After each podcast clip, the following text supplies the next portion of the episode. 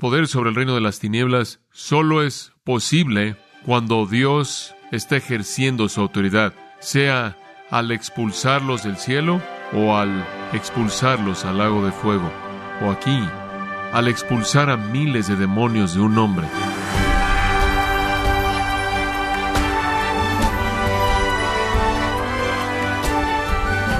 Queremos agradecerle su compañía en gracia a vosotros con el pastor John MacArthur.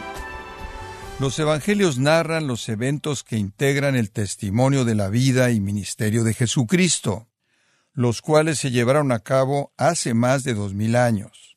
Sin embargo, que nos enseñan los evangelios acerca de la autoridad de Jesús sobre todo ser creado.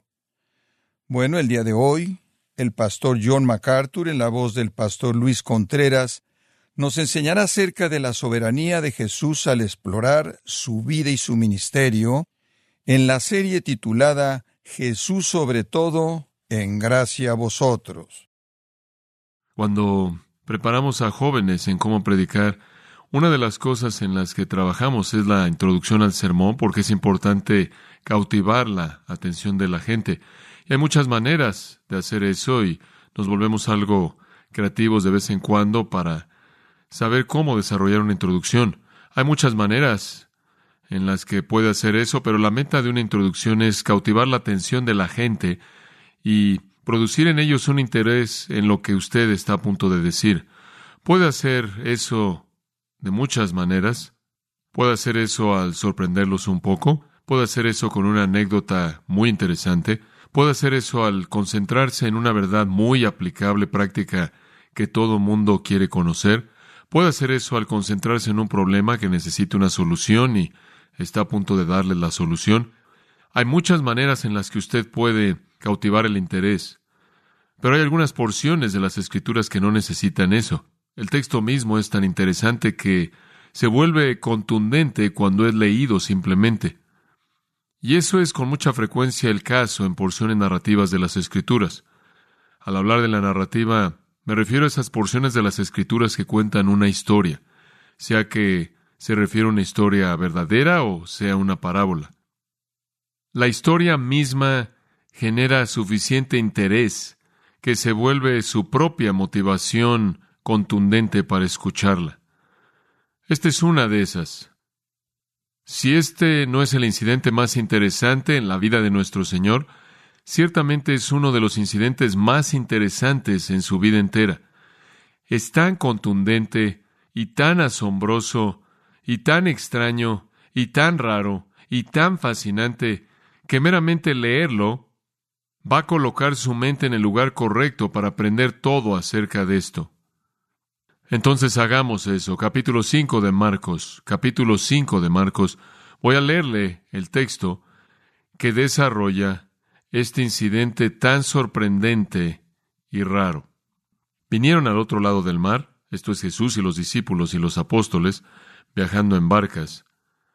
Vinieron al otro lado del mar, a la región de los Gadarenos. Y cuando salió él de la barca, enseguida vino a su encuentro, de los sepulcros, un hombre con un espíritu inmundo, que tenía su morada en los sepulcros, y nadie podía atarle, ni aun con cadenas, porque muchas veces había sido atado con grillos y cadenas, mas las cadenas habían sido hechas pedazos por él y desmenuzados los grillos, y nadie le podía dominar. Y siempre, de día y de noche, andaba dando voces en los montes y en los sepulcros e hiriéndose con piedras. Cuando vio, pues, a Jesús de lejos, corrió y se arrodilló ante él. Y clamando a gran voz, dijo, ¿Qué tienes conmigo, Jesús, Hijo del Dios Altísimo? Te conjuro por Dios que no me atormentes. Porque le decía, Sal de este hombre, espíritu inmundo. Y le preguntaba, ¿Cómo te llamas? Y respondió, diciendo, Legión me llamo, porque somos muchos y le rogaba mucho que no los enviase fuera de aquella región. Estaba allí cerca del monte un gran hato de cerdos paciendo, y le rogaron todos los demonios, diciendo, envíanos a los cerdos para que entremos en ellos. Y luego Jesús les dio permiso.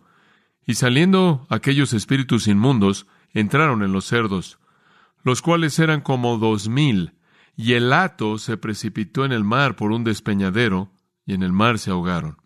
Y los que apacentaban los cerdos huyeron, y dieron aviso en la ciudad y en los campos, y salieron a ver qué era aquello que había sucedido. Vienen a Jesús y ven al que había sido atormentado del demonio y que había tenido la legión, sentado, vestido y en su juicio cabal. Y tuvieron miedo. Y les contaron los que lo habían visto cómo le había acontecido al que había tenido el demonio y lo de los cerdos, y comenzaron a rogarle que se fuera de sus contornos. Al entrar él en la barca, el que había estado endemoniado le rogaba que le dejase estar con él. Mas Jesús no se lo permitió, sino que le dijo, Vete a tu casa, a los tuyos, y cuéntales cuán grandes cosas el Señor ha hecho contigo, y cómo ha tenido misericordia de ti. Y se fue, y comenzó a predicar en Decápolis cuán grandes cosas había hecho Jesús con él, y todos se maravillaban. La maravilla final se relacionaba con el hecho de que ¿por qué alguien haría un bien como este a un monstruo tan horrendo como este? Bueno, como dije, una de las porciones más contundentes en todas las escrituras, nada como esta muestra de poder sobre los demonios es registrada en las escrituras desde que Dios mismo arrojó a Satanás y a todos los ángeles rebeldes malos fuera del cielo. Esa fue una rebelión masiva ese fue un acto contundente por parte de Dios en el cual Él vació el cielo de Satanás y un tercio de los ángeles. Miles y miles, por decenas de miles de ángeles incontables fueron expulsados del cielo en un momento por el poder de Dios. No ha habido ningún despliegue como ese hasta este, y no habrá otro despliegue como este hasta que el tiempo de la tribulación llegue a su fin.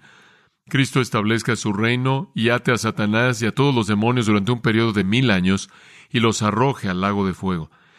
Este tipo de poder sobre el reino de las tinieblas solo es posible cuando Dios está ejerciendo su autoridad, sea al expulsarlos del cielo o al expulsarlos al lago de fuego, o aquí, al expulsar a miles de demonios de un hombre. Este es el poder de Dios desplegado. Este es el encuentro más extremo con los poderes de la impiedad sobrenatural que se encuentra en todas las escrituras. No hay un relato como este en el Antiguo Testamento. Y en el Nuevo Testamento, este por mucho es el encuentro más extremo, impresionante. Nuestro Señor a lo largo de su ministerio expulsó demonios, lo hizo regularmente, lo hizo repetidamente, lo hizo frecuentemente, pero no existe otro despliegue como este. Esto para indicar que Él, de hecho, es el Mesías, que Él es el Salvador, que Él es el Hijo de Dios, que Él es Dios en carne humana, que ejerce poder ilimitado absoluto sobre las fuerzas del infierno, sobre Satanás y toda su esfera. Ahora, esta es parte de la prueba de Marcos. Si usted regresa a su propósito, capítulo 1, versículo 1, el principio del Evangelio de Jesucristo, el Hijo de Dios. Marcos está escribiendo la historia de Jesús para probar que Él es el Hijo de Dios. Juan resume ese objetivo para los cuatro escritores, Mateo, Marcos, Lucas y Juan, cuando al final del cuarto Evangelio, el Evangelio de Juan, escrito al final de los cuatro, él dice, estas cosas han sido escritas para que creáis que Jesús es el Cristo, el Hijo de Dios, y para que creyendo tengáis vida en su nombre. Entonces el propósito de esto es evangelístico, pero para que usted crea en Cristo, usted debe saber quién es Él, y aquí está más evidencia poderosa de que Él de hecho es Dios, Hijo, Él es deidad, si Él es el Mesías verdadero, si Él es el Señor del cielo que descendió, Él debe poder conquistar a Satanás, o de lo contrario no puede traer el reino eterno. Él debe tener poder sobre el mundo natural porque, debido a la promesa de los profetas de que Él es el Mesías, Él va a venir y restaurar a la tierra y al león, quienes se van a acostar con el cordero y el desierto va a florecer como una rosa, etcétera, etcétera. Habrá una tierra restaurada, reestructurada, que se acercará al huerto del Edén. ¿Acaso Él tiene el poder para hacer eso sobre la naturaleza? Acabamos de ver eso en el último incidente, al ver cómo Él controló el viento y las olas. Sí, Él tiene el poder para hacer eso. El reino que está por venir y la asamblea de los santos en los cielos son aquellos cuyas vidas han sido transformadas por su poder. ¿Acaso Él tiene el poder para transformar las vidas de las personas? Él ha demostrado eso una y otra y otra vez. Él puede vencer todo. La maldición, Él puede vencer la maldición en términos de la naturaleza. Él puede vencer la maldición en términos de la enfermedad. Él puede resucitar a los muertos. Él tiene el poder requerido para establecer un reino eterno y como parte de eso, Él ha demostrado el poder sobre Satanás y todas sus huestes, y aquí de una manera que no tiene paralelo. su poder divino, mediante un mandato, ejerce su autoridad sobre miles de demonios. Ahora recuerde, fue dicho en primer lugar del Mesías en Génesis 3.15 que él aplastaría la cabeza de la serpiente. Entonces, sea quien sea este Mesías, tiene que ejercer un poder absoluto sobre Satanás y sus huestes. Y aquí de nuevo lo está mostrando. Recuerde, 1 de Juan 3.8. 1 de Juan 3.8 dice, el Hijo de Dios ha aparecido para este propósito, para destruir las obras del diablo. Ese es el cumplimiento del Nuevo Testamento de la afirmación de Génesis 3.15. El que sería la simiente de la mujer que vendría y aplastaría la cabeza de la serpiente, dice el Antiguo Testamento, Génesis 3.15. El Nuevo Testamento dice, el Hijo del Hombre ha venido para este propósito, para destruir las obras del diablo, destruir luo, para deshacer, para quitar, para aniquilar, para aplastar las obras, erga, acción, efecto, impacto. Esa es la razón por la que Juan 12.31, él dijo, el príncipe de este mundo es expulsado, Juan 16.11. El gobernante de este mundo es juzgado, Romanos 16.20. Satanás está bajo sus pies. Él es un poder sujeto. Entonces nuestro Señor está desplegando su capacidad para cumplir su propósito de anular, de invalidar las obras del diablo. Él tiene poder total sobre ellas. Y él va a tener la capacidad de hacer lo que dice que él hará al final, cuando nos dice en Mateo 25, 41, que él ha preparado el lago de fuego para el diablo y sus ángeles. Él tiene el poder para colocarlos ahí. Las escrituras lo presentan claramente, créame, los demonios lo saben, los demonios lo saben. Esto entonces es una certificación de su naturaleza de su identidad como Mesías. Las palabras mismas de nuestro Señor lo presentan claramente en Lucas capítulo 11, de manera inequívoca en el versículo 20. Si yo echo fuera los demonios por el dedo de Dios o por el poder de Dios, entonces el reino de Dios ha venido sobre vosotros. Si yo echo a los demonios con una palabra, con el poder de Dios, entonces saben que el reino de Dios ha llegado. Cuando un hombre fuerte, totalmente armado, protege su propia casa, sus posesiones no son tocadas.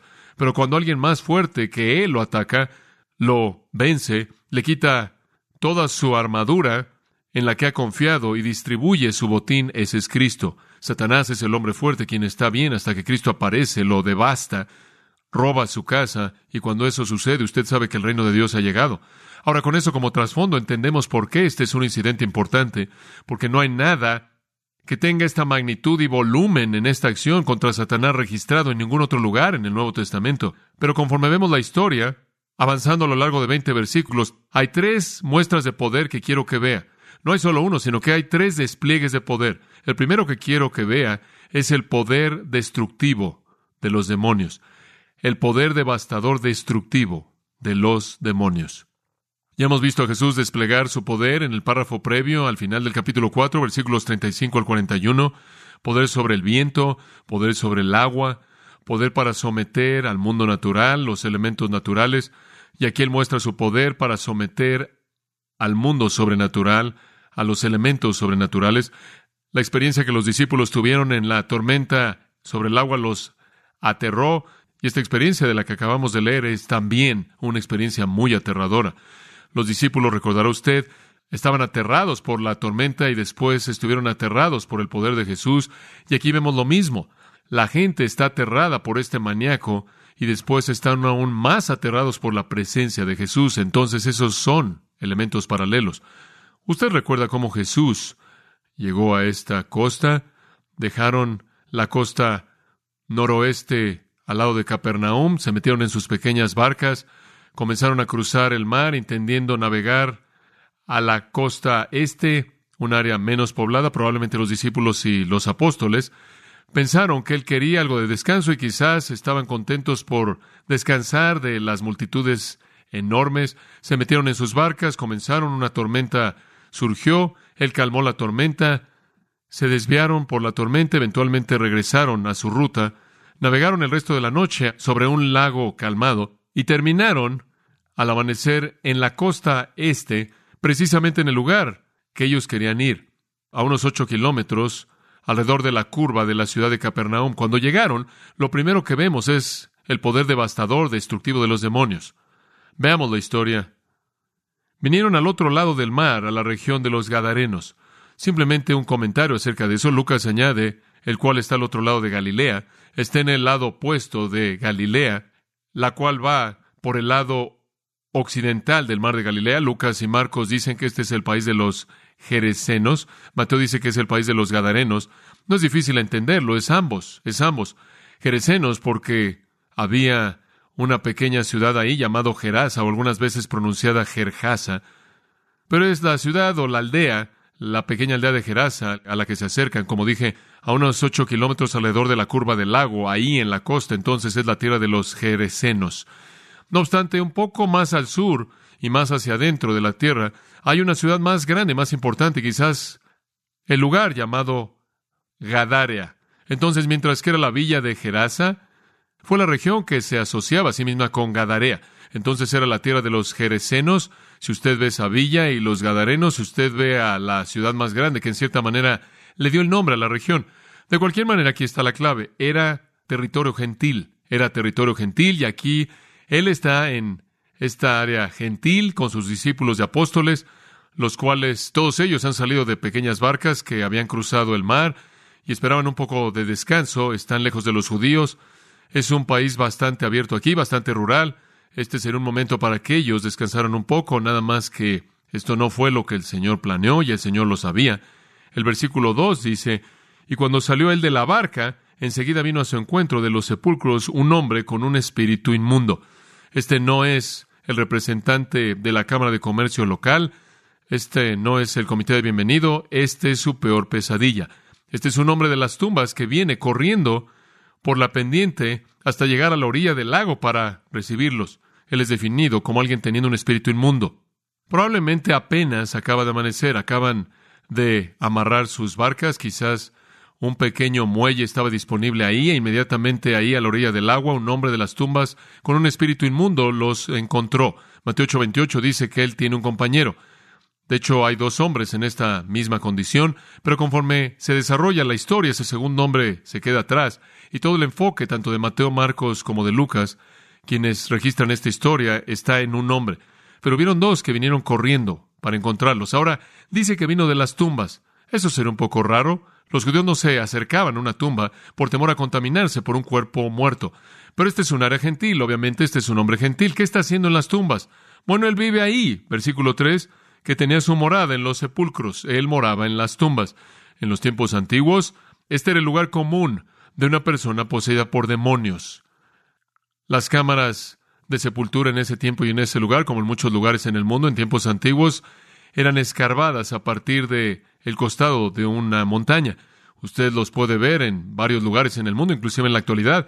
Inclusive ahí en la ciudad de Gerasa hay una villa moderna llamada Cursi, esa villa está ubicada cerca de algunos de los montes y algunos de los riscos, en donde usted todavía puede ver estas tumbas abiertas, en donde colocaban a cuerpos muertos. Aquí hay un hombre que está más cómodo con los muertos de lo que está con los vivos. Y por cierto, los muertos están más cómodos con él de lo que los vivos estarían también. Entonces es una condición sobre la que se han puesto de acuerdo de manera mutua. Él es definido como alguien que tenía un espíritu inmundo. Eso es simplemente un término para un demonio que es más descriptivo un ángel caído llamado un demonio, de manera clara se refiere a demonios, porque el hombre es designado como un hombre poseído por demonios, ahí en el versículo 18. Entonces, este espíritu inmundo es sinónimo de un demonio, un ángel caído. Son seres espirituales y ocupan los cuerpos de seres humanos. Son inmundos, todos ellos son inmundos, todos ellos. Entonces, un espíritu inmundo simplemente es un término que se aplica a todos los ángeles caídos y a todos los demonios. Después el versículo 3, él moraba entre las tumbas. Nos indica que él no nada más estaba visitando una tumba para ver a un amigo muerto, o para poner flores afuera de una tumba, o meditar en la pérdida de un pariente ya muerto. Él habría sido clasificado como un hombre que vivía en las tumbas, como un loco, él es un maníaco, él es irracional, él es peligroso, él es un subhumano antisocial, sociópata e intensamente malo, él es un monstruo. Él es un monstruo. Lucas añade, simplemente para empeorar las cosas, que nos había vestido por mucho tiempo, lo cual nos lleva a concluir que él no solo estaba desnudo y expuesto a los elementos de el frío y el calor, había un calor muy fuerte y noches muy frías, especialmente en el tiempo del invierno, el cual sería este tiempo, pero él era un hombre pervertido. La desnudez para él estaba relacionada con su perversión sexual. Él es tan impío como alguien puede ser impío. Él es un hombre que encaja en una categoría con la que estamos algo familiarizados cuando somos expuestos a personas sociópatas, quienes tienen actitudes sexuales desviadas, quienes son peligrosos para sí mismos y peligrosos para la gente que les rodea. Este es el tipo de hombre que, aunque mucho peor, encaja en la categoría de un Carlos Manson o algún otro tipo de homicida en serie de una naturaleza aterradora, lo cual, por cierto, estoy convencido, si fuera diagnosticado apropiadamente, es el resultado de posesión demoníaca, y no puede ser explicado diciendo que cuando fue un niño pequeño su mamá lo encerró en el closet sin comer. La desnudez, por cierto, es una perversión, y esa es la razón por la que Lucas la añade. Es una perversión. Usted se acuerda de que cuando Adán y Eva pecaron, lo primero que hicieron fue ¿qué? Hacer algo para cubrirse a sí mismos. Y después Dios ayudó al reemplazar su cubierta temporal con una cubierta permanente. El Nuevo Testamento nos manda no solo vestirnos, sino a vestirnos de manera apropiada, ¿no es cierto?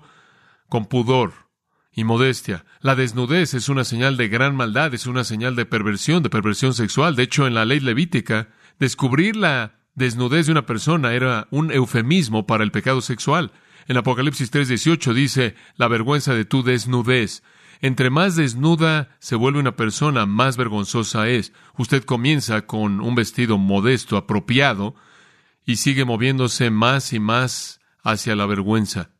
Bueno, este también es un ser humano muy, muy raro, miserable. Él también es caracterizado por fortaleza sobrenatural. Versículo 3 nos dice que nadie podía atarlo ya, lo cual significa que habían tratado de hacerlo en el mundo antiguo. Lo único que hacía con un maníaco como este era refrenarlo, eso no está muy lejos del pasado distante. Me acuerdo que no fue hace muchos años atrás, antes de que se usaran medicamentos, drogas para adormecer la mente, a la gente se le colocaban chalecos de fuerza y se colocaban en celdas acolchonadas para que lo único que pudieran hacer era golpearse y ni siquiera dañarse a sí mismas porque estaban, por así decirlo, rebotando en una especie de paredes acolchonadas por colchones. Así ha sido a lo largo de toda la historia humana. Antes del advenimiento de las drogas que adormecen la mente, o quizás en el siglo pasado, sustancias que convertían a la gente en zombies, esto es lo que hacían. Los restringían. Y los restringían porque eran peligrosos. Eran tan antisociales como peligrosos, como para ser mortales.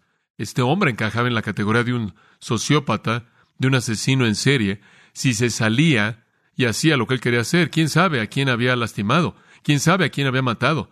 Él era aterrador, era peligroso, era una amenaza horrenda. Él es una amenaza para las sensibilidades y la moralidad social de la gente.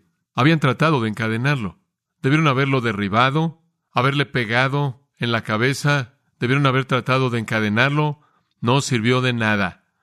Él rompía las cadenas. De hecho, Lucas dice que él rompía las cadenas y era llevado por los demonios al desierto. Simplemente un maníaco totalmente fuera de control con fuerza sorprendente.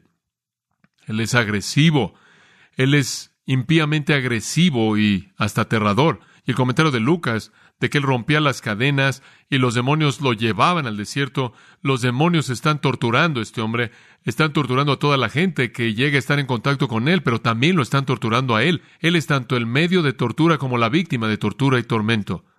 El versículo 5 tristemente dice, constantemente, constantemente noche y él estaba gritando entre las tumbas y en los montes e hiriéndose con piedras. Entonces él no duerme, él no descansa, él está entrando y saliendo de las tumbas, entrando y saliendo de los montes, siendo llevado al desierto por los demonios, atormentado. Este es un infierno viviente, esta es una probada del infierno, completamente sujeto al poder y la presencia demoníacas nada bueno, no queda nada, no hay escape, no hay descanso, no hay sueño. Este es el infierno. Y buscando alivio, él toma piedras y sin éxito alguno intenta quitarse su propia vida. Se corta su carne con piedras que tienen la intención de cortar.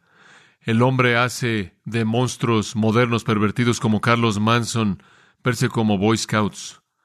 Él está tan sujeto a los demonios que ni siquiera su propia personalidad es vista. Él está más en casa con los muertos que con los vivos, y él es una amenaza a los vivos, una amenaza seria. De hecho, Él es una amenaza tal que en Mateo 8:28 dice que nadie pasaba por ahí porque él era tan, y la palabra es violento, violento. Simplemente recuerde esto, si es tan amable, si usted tomara una encuesta de la comunidad local y les preguntara a los vecinos a quién le gustaría ver que se mudara, sería él, ¿no es cierto? ¿No cree? Digo, si usted tuviera la opción entre que él se mudara y Jesús se fuera, ¿a quién escogería? Veremos más adelante a quién escogieron. Él es violento, mortal, con una fuerza sobrenatural, pervertido, desviado. No hay nadie como este hombre en las escrituras, nadie. Porque Satanás normalmente no opera de esta manera. Él se disfraza a sí mismo como qué? Ángel de luz. A él le gusta ir a la iglesia con un traje gris, le gusta sentarse en una banca, le gusta estar detrás de un púlpito, le gusta enseñar en un seminario. Eso es lo que le gusta hacer. Se disfraza a sí mismo como ángel de luz. Entre más se puede acercar al cristianismo, entre más se puede acercar a la verdad y desviar a la gente del cristianismo y desviar a la gente, más feliz es él. Él está a cargo de una operación clandestina.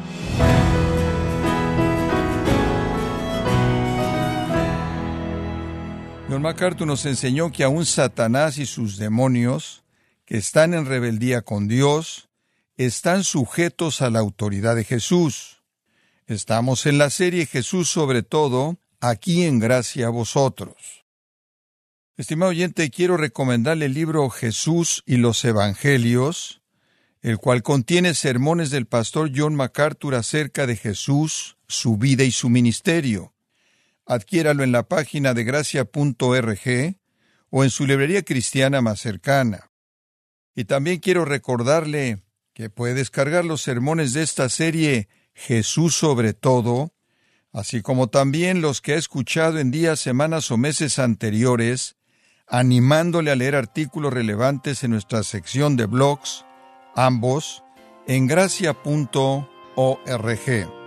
Si tiene alguna pregunta o desea conocer más de nuestro ministerio, como son todos los libros del pastor John MacArthur en español, o los sermones en CD que también usted puede adquirir, escríbanos y por favor mencione la estación de radio por medio de la cual usted nos escucha en gracia a vosotros. Es importante conocer no solo el país y ciudad de donde usted nos escucha, sino también la radio. Para quienes contactan nuestro ministerio por primera vez, pueden solicitar una copia del mensaje de promoción sin costo alguno, un mensaje por oyente únicamente. Si usted vive en los Estados Unidos o Puerto Rico, escríbanos a Gracia Vosotros, P.O. Box 4000, Panorama City, California 91412 o puede escribirnos a través del siguiente correo electrónico radio arroba